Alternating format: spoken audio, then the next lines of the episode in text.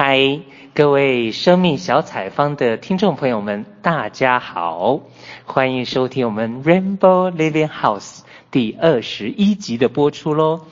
那我们今天的来宾呢，是谁呢？其实我会认识今天的来宾呢，完完全全是因为我们第十六集的来宾过小松哥哥。那到底是呃他们是什么姻缘啊？等等等等的，我们就请今天的来宾先跟大家打个招呼，然后再来一下简短的自我介绍。嗨，大家好，呃，我是贺燕，来自于云南楚雄。嗯，那先简短的自我介绍一下。呃，我是一位瑜伽老师。嗯。嗯 所以平常呢，就是自己锻炼身体，然后很喜欢和心灵成长、生命成长这样的一些话题，嗯、所以非常高兴今天能够来到这里。谢谢。好哦，那像我刚刚也提到，就是说会认识你，呃，也是因为就是我们的过小松哥哥的关系。那是不是也可以先提一下，就是像你跟小松他是呃，因为之前。我们来宾当中也有那个小松的发小啊，等等的，那是不是可以先介绍一下你跟我们这个小松哥哥之间的关系呢？嗯，我和小松应该是还是认识比较长的时间。嗯。我们是二零一二年同时到这个西山阿兰阿兰若，嗯，呃，学习这个生命成长。嗯。呃，当时我们是去学习圣贤教育，呃，传统文化的学习，所以刚好。晓松是作为我们那一期的指导员，刚、哦、好他是我们那个班的指导员，嗯、所以这样的因缘我们就能够小松参加了这个七个月的华人行动。对对对。当时他来到这个嗯云南的时候，在嗯、呃、在云南做田野服务的时候。嗯、今年吗？哎，对，今年二零一七年来到云南做这个田野服务的时候呢，我们就很期望他能够到我们这个楚雄来做一次工作坊。嗯然后征得师母的同意以后呢，我们就来到楚雄。嗯。啊，那一次就非常非常的感恩小松他们，因为很多朋友来到以后就觉得这个方式非常的奇特，然后大家都觉得非常的受益。啊，然后小松我们呢现在就开始了后续的我们的读书会的活动。哦。所以就等于那个时候可能是六月。都七月了，已经七月的时候，嗯、然后那时候有工作方嘛，对，然后甚至于说，但是那时候是还在那七个月当中，所以就等于是可能服务了一个月回，我们又回去，然后啊、呃、到广州，然后有有一些我们的最后的呃海外的这个交流访问啊，甚至于最后还有深圳那边的最后生命工作大会。然后之后九月二十五才回来嘛，嗯、所以你刚提到的读书会，那可能都已经是可能十月十二月份。才开始的。嗯、OK，好，那这些呢，或许呃等一下有时间再聊，因为我们就是生命小采方，就是在分享生命故事嘛，嗯、所以来来宾呢都是要分享自己的生命故事。那你的部分呢，你会想要从哪边开始分享起呢？哎，其实。刘老师说过一句话，就是说，嗯、呃，谁先痛，谁先会去成长。真的是我是一二年的时候，嗯，和孩子的这个关系紧张，然后那个时候呢，是孩子沉迷于网瘾，网络游戏，嗯，然后我是特别不能容忍孩子的这个游戏的这个行为，所以每天我们两个的相处都是那种鸡飞狗跳的，可以用这样子来形容，嗯，啊，每天都是把我气的要爆炸了。那时候孩子多大？刚好十二岁。哦。刚好十二岁那个时候。嗯。小升初吗？还没到小升初。还没到。哦、还没到小升初。OK。嗯，那个时候的，嗯，反正我们俩的那个碰撞啊，太太，有的时候甚至有一天我已经失控了，拿了一个把那个凳子就摔过去，差一点摔到孩子的头上。嗯啊，我一下警醒过来，我觉得不能这个再这个样子下去了。嗯嗯。但你又没办法控制住自己的情绪，然后后来呢，就朋友就介绍，嗯，介绍我们来到了西山阿兰若，哦，认识了徐小荣老师。嗯嗯。嗯，当时徐小荣老师在做一个亲子的，要求家长和孩子同时来参加学习。嗯。我们刚好来的时候呢，就参加了生命整理这样的一堂课程。嗯。啊，那一堂课程过后，嗯，还不觉得。就觉得所有的问题都是别人造成的，怎么可能会是我的问题？你觉得是小孩的问题，小孩觉得是妈妈的问题。对，那是小孩的问题，我觉得那个都是孩子造成的问题。啊，大家后来学了一期课以后，慢慢的开始反省自己。哦，我记得那一堂课在徐小龙老师的引导下，那个是可能我是零九年离异，然后自己一个人带着孩子过，嗯，那个是一个单亲妈妈。所以那个时候才发现，其实自己压抑了很久很久的情绪，在老师的陪伴下可以得以发泄。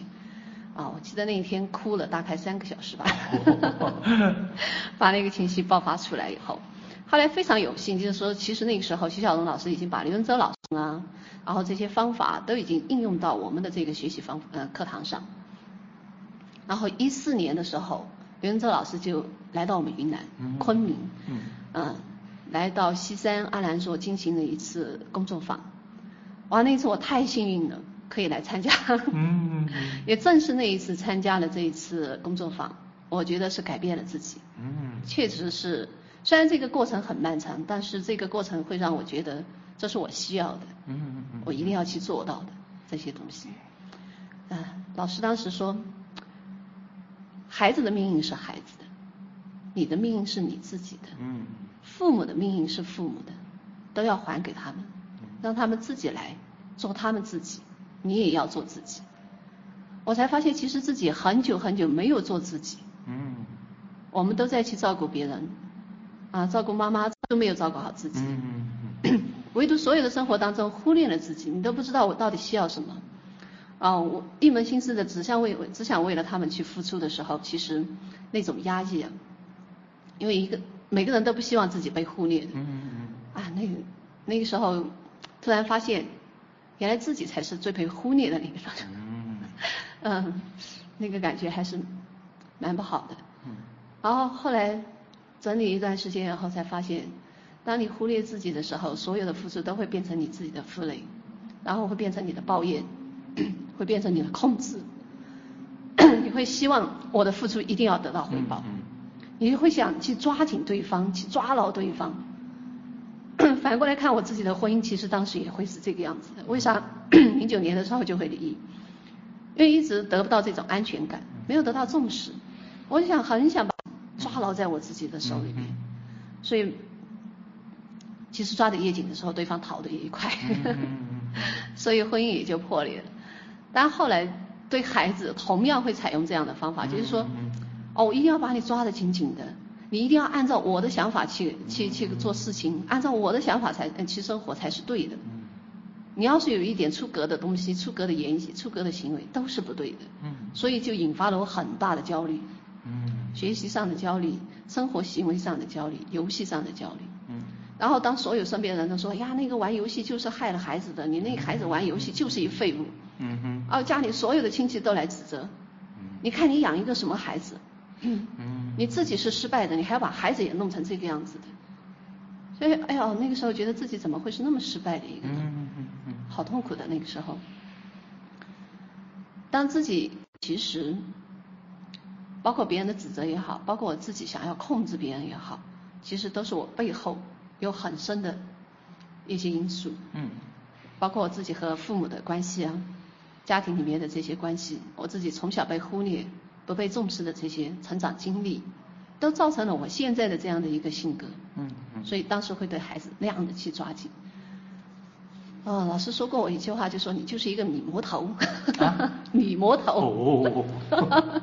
就是说，确实是，就是说我们很多时候真的是，今天和荣威还在哦和金金芳还在那说的，我们女性往往会觉得我们是受害者。嗯。我们在这个家庭里面好受害，我们好弱小，好受害。哎呀，其实想过来啊，真的老师那一句话才是一语中的的。嗯嗯嗯。真的，我们其实表面上看我们是受害者，其实我们是施暴者，这样子。所以孩子其实他是过着他自己的生活，是我们看不惯他的生活，我们不允许他用我不允许的方法去过日子或去生活。嗯嗯。所以我会对他的限制，我会对他施压，我会对他施暴。这个是也是我对自己的一个不接纳、不认可，然后对母亲也是这个样子啊，一直觉得好像啊父母对我们的那种掌控太紧了，嗯，不让自己做呃做我自己，然后就觉得对父母的怨恨、抱怨，都会从这些行为上表现出来的时候，哇，整个家庭关系是非常紧张，也非常的，嗯，可以说，嗯，人与人之间的那个关系，亲亲人之间的那个关系是很紧绷、很紧绷的，轻轻一动就要断的那种感觉。嗯嗯。每个人都小心翼翼的，要不就是处在那种焦虑的边缘上。嗯嗯。每天都在抱怨。一四年参加了刘文正老师的这个嗯工作坊，一五年又过来参加，然后后来就老师的书，嗯讲座都基本上在听。嗯。啊，我觉得真的是，老师说孩子有你真好。嗯。这个讲嗯演讲的时候，哇，我听了，真的是那一分钟，我觉得，本来是老天给你的一个礼物啊，嗯、那么宝贝那么好的一个礼物，嗯、都要糟蹋成什么样子了？啊，那个真的觉得好心酸哦。然后那个时候就尝试着开始放下来，让孩子做他自己，学会去尊重，啊，学会尊重孩子的同时，也学会尊重我自己。嗯。嗯，慢慢的，也不去管身边的亲人怎样来指责我们，怎么样来抱怨我们。嗯。嗯，现在依然孩子已经高三了，这个样子，我们还是会有这个。就是说，他玩游戏啊，照样玩。星期六、星期天，同样的通宵玩都有。哦。这个状态也有，但是在这个之前，我跟我会跟他有沟通，我会问他，我说你这个玩游戏，你自己觉得他对你有什么帮助？嗯。他自己跟我说，妈妈，我太累了。嗯。然后星期一到星期五，我每天都在课堂上。嗯。包括到星期，现在高三以后，星期六、星期天都在学校里边，他只有晚上。和星期天的下午可以休息一下，然后他说我就想用这个时间让自己放松一下。嗯。他其实你不知道，在游戏里边我其实很轻松很轻松。嗯。他我会把所有的压力在那个口里边发泄出去。嗯嗯。所以他说你只看到了我玩游戏的这个面，但是其实你没有看到我把游戏当做我的一个发泄口，所以我会很舒服。沟通以后我就知道，哦，原来孩子是这样想的。嗯。那我说你就要保证呢，你在课堂上就不要影响你的睡眠，不要影响你的身体，然后你的课堂学习你要自己去把控。妈妈也相信，就是说，现在每个父母都承龙承凤，希望自己的孩子，但是我希望你成为一个最健康。嗯。啊，不能说是，呃，一定要出人头地嘛，但是就是说，你能对你自己负责任，你能照顾好自己的这样一个人，我觉得就已经足够了。嗯。这样的一个过程沟通下来以后，孩子也知道，妈妈这样子不是要求我，他也是对我是爱的。我也知道了，他玩游戏其实就是一个发泄。嗯。那我们有约定，好，你玩到什么时候你觉得可以停，你就要该停了，你就要去休息了。嗯嗯嗯。那时间到了，我会提醒一下。但你要继续玩，你觉得嗯我还没玩够，我还要嗨一下。那好，你不影响学习的话，你就去玩就好了。嗯嗯嗯。所以现在依然在玩。嗯。但是在这个过程当中，我们的这个相处的这个，特别是这这个母子之间的这个关系，嗯，就越来越缓和，嗯，越来越舒服，嗯嗯。我们不能说是朋友，因为我觉得我们还是有代沟。他的那个阴影的想法，我还是确实是想不到他的这些东西。但是我不再用我的想法和我的方式去逼迫他，而是他也不会像以前一样，我一碰他就跑，要不他就跳起来刺我，嗯嗯嗯嗯。我们就可以学下呃学习的坐下来，互相来沟通，互相来了解我们彼此的想法是什么。嗯。正是因为这样的一份放松，会让我们之间的这个关系现在就觉得，啊，原来我们做母子也可以如此的和谐。嗯嗯嗯。啊，然后现在开始就是对妈妈的这一块呢，嗯，也开始越来越缓和。OK。嗯。那像刚刚的话，我可能就会听到就是。譬如说，以你跟孩子之间的这种相处，可能你自己如果没有整理好，你自己如果不算说是啊自己是快乐的，是开心的，可能自己就是一种紧绷的，好像自己没有把自己过好的情况之下，如果从某个角度看，好像也不会让孩子过得好。呃，就是你觉得你想要做什么，呃，你觉得这个好玩，可能我就我就觉得说不行。不可以这样子啊！这个你就是应该要读书啊，等等的。那再加上旁边的一些，不管是亲戚朋友，甚至于同事，他们可能也是很传统的概念，就会觉得，哎呀，学生就是把书读好啊，哦，其他这些什么什么那个那个乱七八糟的事情就不能做啊，等等等等的，好像可能那些人也不见得把自己的生命有过好了，但是好像就觉得看到了你的孩子的问题，好像我有帮到你了，他有价值了，但是可能对你这边的造成的话，也会变得是可能跟你你跟你孩子之间的那种关系就更紧绷了。嗯，对。那像现在就是你那时候有看到，可能孩子他就是平常读书，当然还高中啊，那个还是会有压力啊等等的。那有的人可能就是去打个球嘛，然后有的人可能就是诶玩个乐器或什么的。那可能他就是用玩游戏的方式，然后去能够达到一个放松。对，所以你们也达到这个和谐了，对，所以好像关系也越来越好，越来越好。那呃，当然接下去你有提到母亲的部分，那大概又会是一个怎么样的情形呢？哦，跟母亲的这个部分，对于我来说也是一个非常难的一个一个难题吧，应该说是这样。嗯、我妈妈呢，就是说是，嗯，她自己的整个生命成长故事也是非常的。艰难的，嗯，真的能在那个年代坚能够存活下来，我觉得她已经是一个非常了不起的妈妈了。嗯，然后还要在那样恶劣的环境里边抚养起我们兄妹两个，我觉得她是一个非常能干的一个女人。嗯，但是因为正是因为这样的一个能干，啊，就会把家里边家外的事情全部包揽完。嗯嗯，我们在家里边几乎都是听从妈妈的命令和指挥，就是说什么事该怎么样做，妈妈就是那种就是说。比方说你要做事情一二三步，这个过程是这个样子，你必须按照一二三这个过程去走。你要是一三二，那是不对的。啊，所以妈妈是这样的一个思维惯性，然后就把我们培养的就是啊唯命是从的。然后我是不敢反抗的。特别是对面对长辈、面对权，这个没没办法去。自己表达出自己的声音来，当我自己的界限没有办法很好的建立起来的时候，一味的就被退缩回来，然后我就觉得很委屈，好像做很多事情都会觉得很压抑，因为你没办法觉得哦，我怎么不能有自己的方式，不能有自己的这个呃行为，那我都那么一把年龄了，是吧？怎么还不能这样子去做？做什么还要经过父母的同意，或者父母的这个规划，你才能去做？啊，所以，呃，现在是跟跟母亲这一块上是在建立这个界限。嗯嗯嗯。但是呢，就是说还是有一点，有有一些困惑，就是说，呃，因为母亲年年龄比较大，七十六岁了，你就会，嗯，害怕有一些沟通和交流上、语言上啊，或者态度上，因为有一些情绪积压在身上的时候，没有办法很好整理的时候，对母亲会造成，所以这个会是我最近修炼的一个功课，也很难。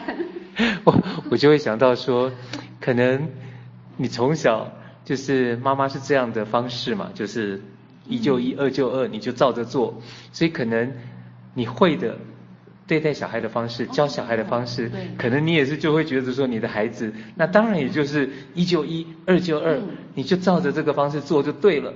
可是好像时时代不一样了，年代不一样了，现在小孩子不一样了，然后。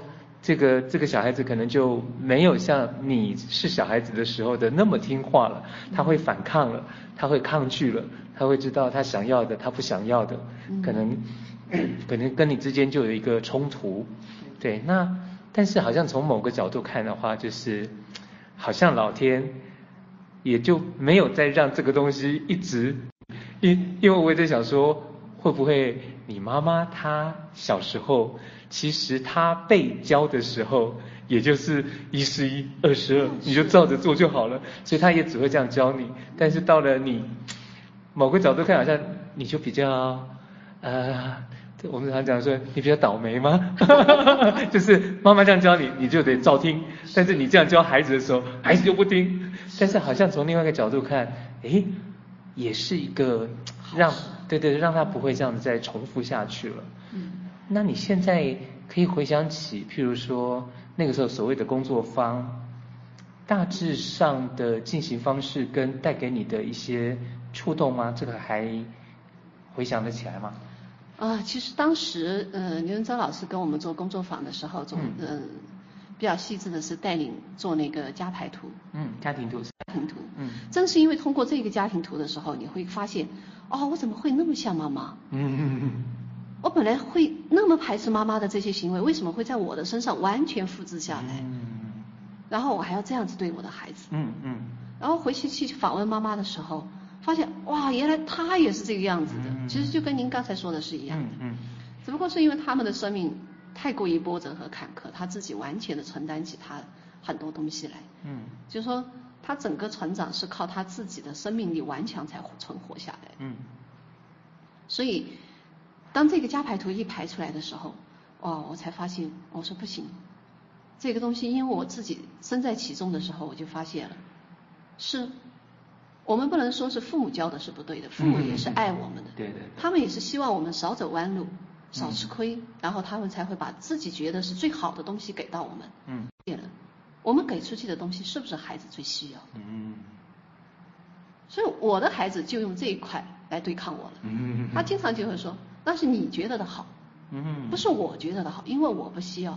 你怕我吃亏，那你干嘛不放手让我去吃亏？嗯，那是最好的一个方法啊。嗯，哦，所以其实后来学习了这个这个工作坊这些回来以后，我突然发现我的孩子所有的叛逆。反抗，其实应该是一件非常好、非常高兴的事，嗯、应该是让我欣慰的事。因为为啥？他可以发出他的声音，嗯、而我不敢。嗯嗯嗯。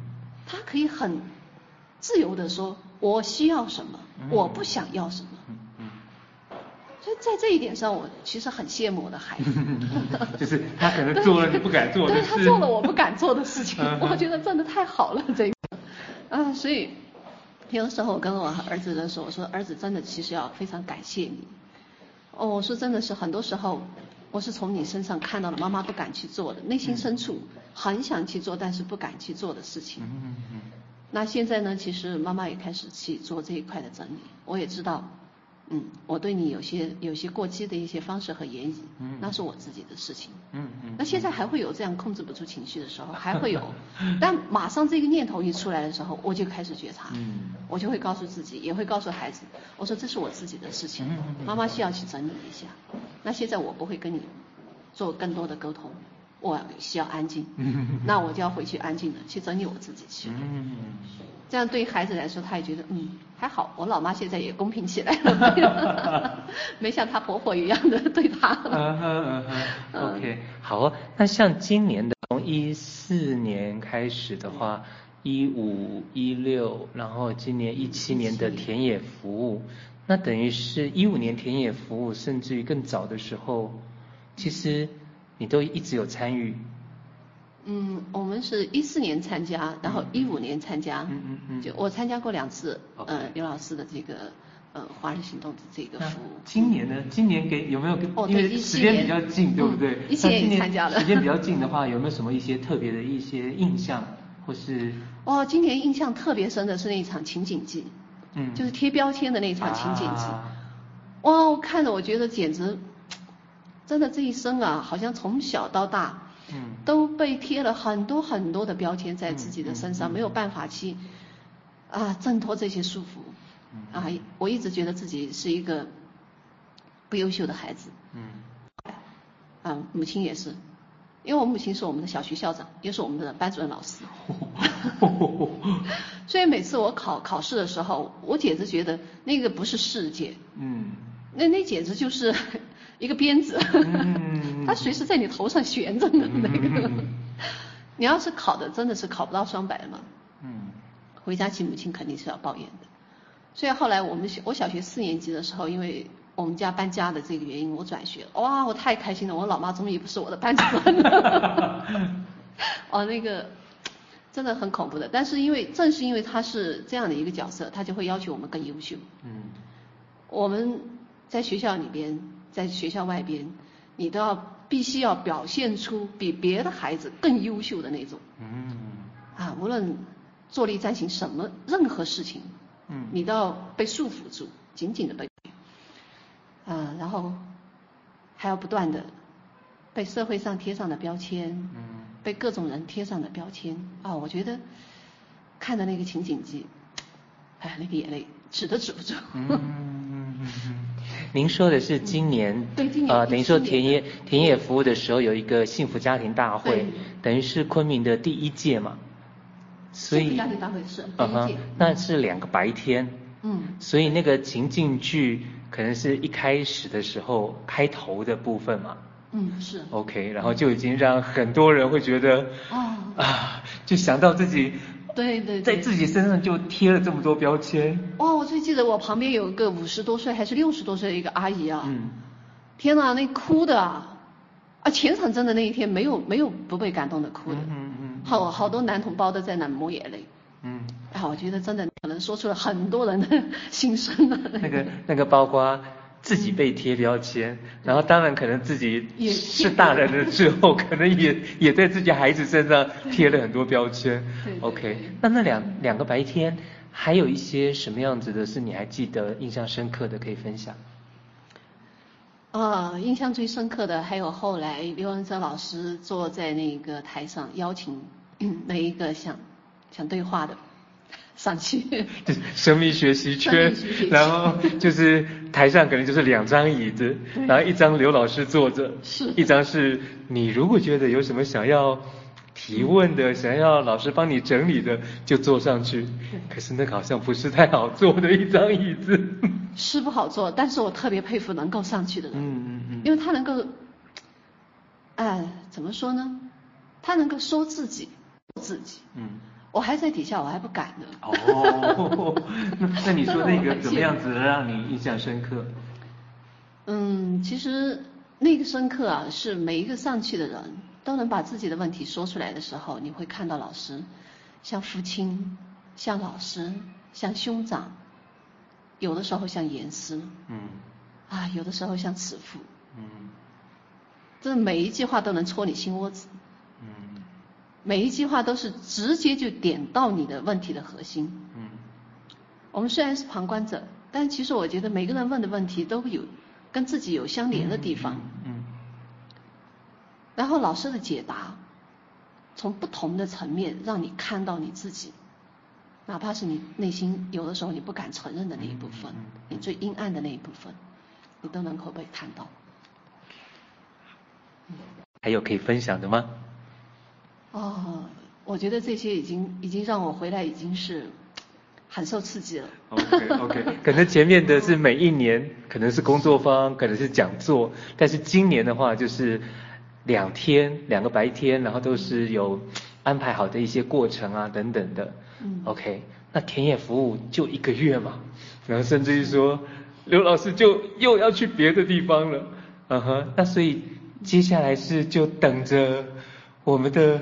顾晓松哥哥回来吗？对，那个时候啊，非常期待他们他们回来，因为那个时候跟他们约定的，就是说田野服务的时候有回到这个云南来服务的小组，嗯，啊，非常期待，因为当时不知道是顾晓松老师回来，嗯嗯嗯，因为只只知道有这个服务小组回来，嗯，啊，结果呃回来的时候就说是哦，晓松老师带下来，昆明人，啊，然后又是这个呃。嗯，能够来直接来到楚雄，嗯，然后师母那天说，本来，呃，说是十个人就开班，嗯，结果师母说，五个人就开班，嗯，你们怎么要能约到五个人？嗯，哇，我一下觉得，真的师母对我们太好了，嗯嗯，真的那个时候我就你就觉得那份担子已经担在肩上，嗯嗯嗯，我就觉得师母这样厚爱我们，不可能让这个铁血服务。哎呀，真的是我觉得不能辜负老师和辜负师母。嗯。啊，所以回来的时候就尽力，大家好多朋友好多都在那宣传。嗯。啊，那一次还是蛮好蛮好。我觉得真的是当你拼尽全力想去做一件事情的时候，嗯、啊，真的老天会护佑你的。嗯嗯嗯嗯。想都没想到我们的工作坊那么成功，来了十九个，十九位朋友。哦所以那一次的工作坊真的是让大家大开眼界，所有人都说这是我们楚雄第一次有这样的一个工作坊，嗯，第一次有人对我们的生命这样子重视，嗯嗯嗯，所以我觉得真的是叫功德无量，嗯，真的。那那个时候就开始期待说，等九月底华人行动结束的时候。郭晓松哥哥可以回来，那他也回来了之后呢？嗯，当时工作坊结束以后，呃，谢丽老师，然后我们几位就是总共五位老师嘛，艾辉他们，就一块下来，我们就在那说，我就问问老师他们，我说，哎呀，这个个读书会是怎么一个做法？嗯，啊，我说能不能就说到时候请到老师下来带领我们一起做？他大姐说，你们你问师母去。指导我们就是说，其实都可以啊，就是说他们带领。然后呢，釜山和小松他们都是参加过华人行动的这个嗯学姐吧，哈，他们这些老师。然后我们就联系了几位，嗯，因因为也是地域方面，嗯，我们楚雄离昆明还是蛮远的，嗯嗯，一百多公里，将近两百公里，哦，嗯，但是车程往返的这个车程都是要三个多小时、四个小时的这个样子，所以。小松呢，作为一个男同胞嘛，嗯，他也比较方便，他比较承担。嗯，他说他可以过来带领我们的读书会。我知道他去楚雄带读书会，但是我不知道有这么长的距离。哦，好远的，真的。我们我们来访呃往返，当时上来学习都已经确实也是我们自己觉得不容易。嗯嗯嗯。因为你要上来以后就要确定吃住啊各种方面的问题哈，你都要考虑好，然后一天你几乎是赶不回去的。嗯。你看，小松是早上去楚雄，他要几点？他要七点钟就出发。嗯。我们底下是十点钟开始，十点钟开始，十二点钟结束，然后吃完饭，小松马上就要返回来的。嗯。如果有的时候底下有朋友需要啊，或者怎么样一耽搁的话，他回来的时间就要更长。所以真的是非常辛苦的，这个付出，我们是觉得非常的不容易，真的是不容易。那是不是可以介绍一下这个读书会？譬如说已经。呃，进行几次了？总共几次啊？甚至于说是读哪一本书？这个可以介绍一下吗？嗯，嗯，很好的。我们这一期是做这个父母效能训练啊啊，我们在读这一本书。我们是十二月三号正式开始，嗯，也就是小松的在云南的第一期读书会。哦、我们非常有幸作为他的第一期会员。嗯、然后，嗯、呃，这进这一次呢，现在已经进行到第四周了啊，已经进行到第四周。然后每还有九个朋友参与进来，嗯，嗯，只是说有的时候工作原因啊怎么样，他嗯每一次都没有九个人集齐 但是还在有不停的有新朋友进来，嗯，因为我们身边的朋友在看着，哎，你们的变化怎么那么大？哎呦，你们在干嘛？嗯，然后看我们的朋友圈发出来的这些东西，他是觉得，哎，楚雄有这个东西吗？啊，怎么很好玩？嗯。他会进来，进来以后发现，嗯，没那么好玩。这个东西可以吸引你进来，可以整理你自己。然后发现是进来学东西，哇！分享一下怎么样的让人家感觉到不一样？嗯，这个完全还是跟很多人就觉得读书会嘛，你就进来拿着一本书读一读，嗯，啊，然后大家分享一下读呃读后的心得，嗯，这个就是读书会。我们的不是，嗯，我们的读书会是过来。啊，或是这本书里边你最有感触的是什么？然后你自己的个人生命成长，或是对于你今天的嗯这段话上，或是这本书里给你引来的一些感触，或者甚至于跟这本书没有关系的，嗯，你自己在安静的过程当中，你发现你自己的生命哪一个部分受伤害了，哪一个部分你需要有人陪伴，你都可以在我们的读书会里边尽情的。敞开的来说给说给大家听，这样就形成了，就是说大家在一个非常安全的一个环境里边，可以敞开心扉的、自如的交流自己的问题。嗯。然后在这个过程当中，大家互相陪伴，然后互相成长。包括就是说，有的时候，就像当初，嗯，刘文哲老师看我们的问题的时候，小松老师也会一种地的的 就指出来。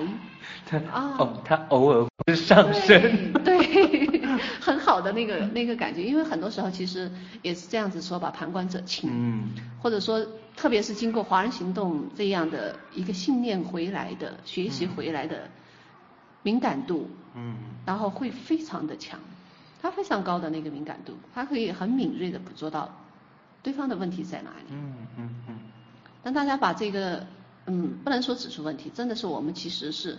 把看到的东西表达出来的时候，对方会警醒的。哦，原来是这个样子，我们怎么没有看到这一部分？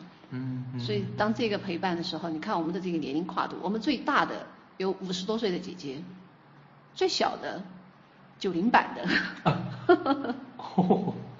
连跨度非常大，但是每个人在里边都玩，都都在的非常开心。嗯，嗯，所以我们会觉得这个读书会其实是，我们甚至有一位老师，他是实际工作，他就是老师，他的职业就是老师，他甚至说，你们这个读书会应该开到学校去，应该让更多的家长知道啊，应该会帮到更多的孩子。哦，我都觉得真的被人认可是特别。蛮开心的一件事，这个读书会。我我我们的郭晓松哥哥不但要能够刘老师上身，而且还要能够一画二，二画四。是。OK，好，我觉得今天非常的开心的是，因为我前面大部分然后邀请来的来宾啊，可能譬如说我华人行动的同学或者是学长学姐，那可能。我听到的角度都会是我们这些参加过华人行动的人，但今天就很开心的是听到，诶，可能是你们在底下感受的人，然后甚至于说从这个当中，也或许你有拿到一些你可能需要的，对，所以那是另外的一个角度，对，所以让我会感觉说，嗯，真的是很不一样的。那当然，时间也就是这样咻的过去，所以。呃，最后的话，我通常都会问说，哎，有没有你觉得最近有些什么样的活动，或是一些什么样的商品是你觉得哎很棒的，可以推荐给我们的听众朋友的呢？